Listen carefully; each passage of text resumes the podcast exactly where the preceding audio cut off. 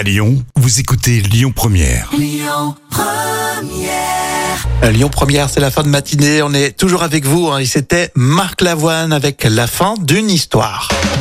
Alors, un petit rappel s'impose. Le droit des femmes, c'est dans l'instant culture. C'est pour épater comme tous les jours vos collègues. Avec Professeur Jam, tout va bien Oui, tout va bien, Rémi. Oui, alors on parle de droit des femmes. Alors, notamment cette question depuis quand les femmes ont le droit d'avoir un compte bancaire Alors, eh ben, depuis 1965, hein. avant 1965, pas de compte bancaire pour les femmes en France. C'est fou. Et en France, il a fallu attendre cette année-là pour que les femmes aient le droit d'ouvrir un compte bancaire en leur nom propre.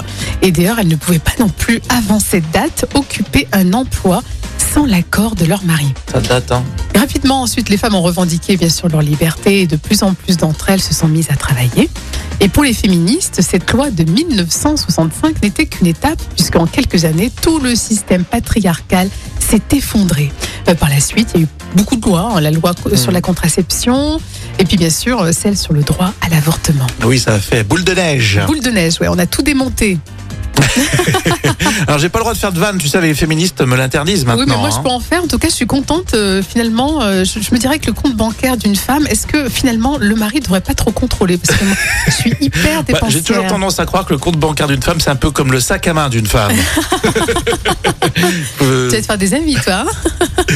Bon, les infos euh, 100% lyonnaises, c'est dans un instant, à pile midi sur Lyon 1er.